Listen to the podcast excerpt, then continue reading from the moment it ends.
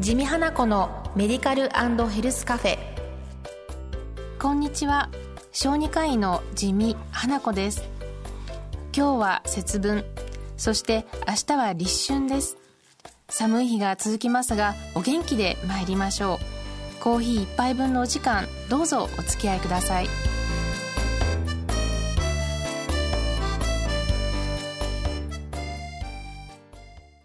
地味花子のメディカルヘルスカフェ。進行役のラジオ日経アナウンサー渡辺和明です。地味先生今週もどうぞよろしくお願いいたします。こんにちは。地味花子です。どうぞよろしくお願いいたします。さて今回から3週間ゲストをお招きしてお届けします。作家の岸本陽子さんです。こんにちは。よろしくお願いします。岸本陽子です。よろしくお願いします。よろしくお願いいたします。岸本さんは神奈川県のご出身です大学を卒業された後、会社勤務や中国留学を経て執筆活動に入られています。食や暮らしのスタイルを提案するエッセイや旅を題材にしたエッセイなどを数多く発表されて、同世代の女性を中心に人気を博していらっしゃいます。そうですね、えー、岸本さんの本といえばあの私も何冊か読ませていただいておりますけれども「まあ、がんと心」ですとか「まあ、2人の親を見送って」ですとか「カフェ始めます」とか、実にさまざまなの実体験あるいは小説もそうですけど本当に読み入ってしまうものばかりですよね。ありがとうございます。実は岸本さんと地味先生は2つの共通点があるんです。何かわかりますか、はい。女性である。わかりやすいですね。はい、えー、まず一つ目はカフェです。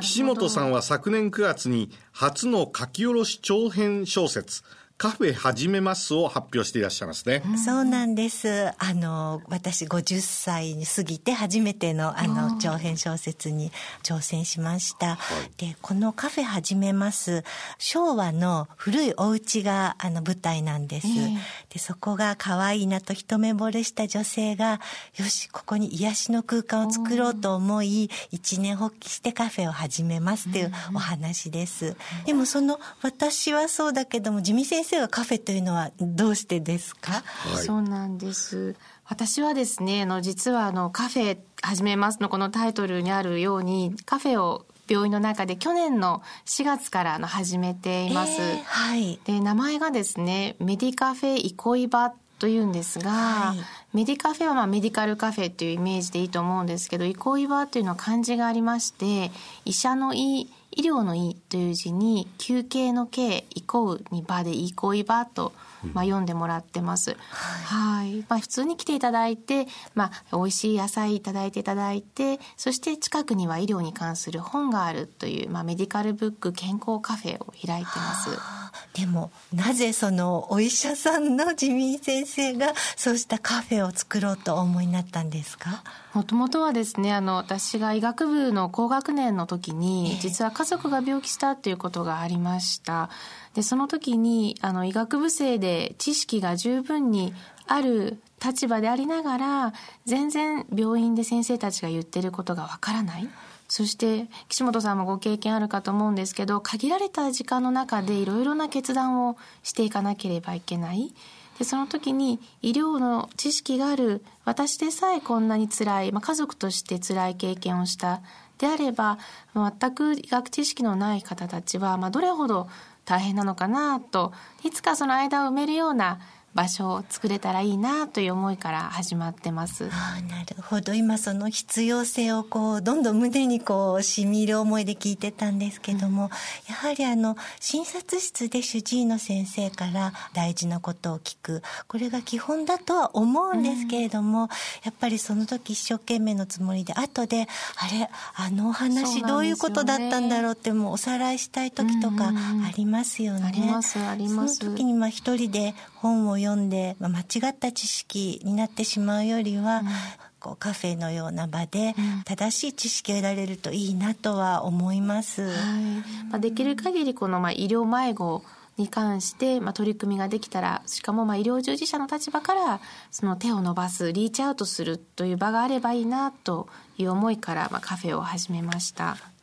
まあ、お二人ともあのカフェを立ち上げたということで、い。ろいろと食品衛生管理者とかいろいろな手続きがあるんですよね。本当ですよね、大変ね。人先生なんか資格もね、いるんですよね、お店するのに。私も全然知らないところからのスタートでしたけれど、はい、本当にただやりますと言って、はい、あの文化祭みたいにお店が開けるわけではなくて、あの保健所に行って営業許可証をいただいたり、そのためには食品衛生管理者の資格を得たりとか、本当に地道なところからですね。で、あの、このカフェを始めますにも書いてあるんですけど、シンクも2ついるんですよね。洗うところと。はい、そうなんです。従業員の方が手を洗うところと、ね、あの、それから実際に調理をする場とというような感じで、まあ、そういうところ一つ一つから、あの、自分で学びながら、飲食業って大変だなって 思いました。私もあの、小説ではあるんですけど、すごく調べて、なんかもう自分が、ああ、一軒立ち上げたな、みたいな気分になりましたね。そうですよね。これびっくりしました。読んでて、え、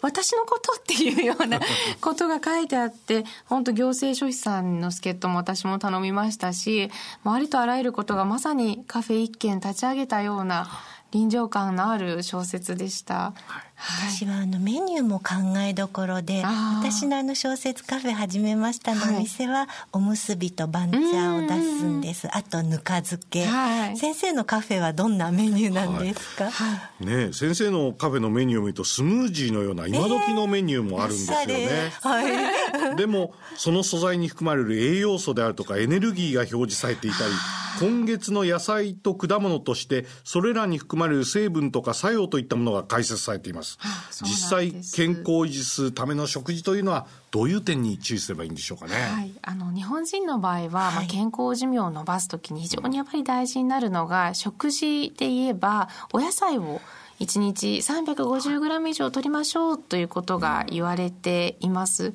で日本人の場合はどうしても、まあ、100g 足りないおかずでいうともう一品足りないっていうのが現状なんです、まあ、そこで、まあ、病院で健康になろうということでスムージーにはお野菜や果物をたくさん入れてあったり野菜の、まあ、スープだったり日替わりのサラダあるいは野菜カレーということでお野菜をたくさん使ったメニューを用意してます。はい、ですね。そのメディカフェ憩い場はどこにあるんですか先生？はい。東京都の大田区にある池上総合病院の A 棟の1階にあります。先生がたまに店員さんもされているはい、店員もしております。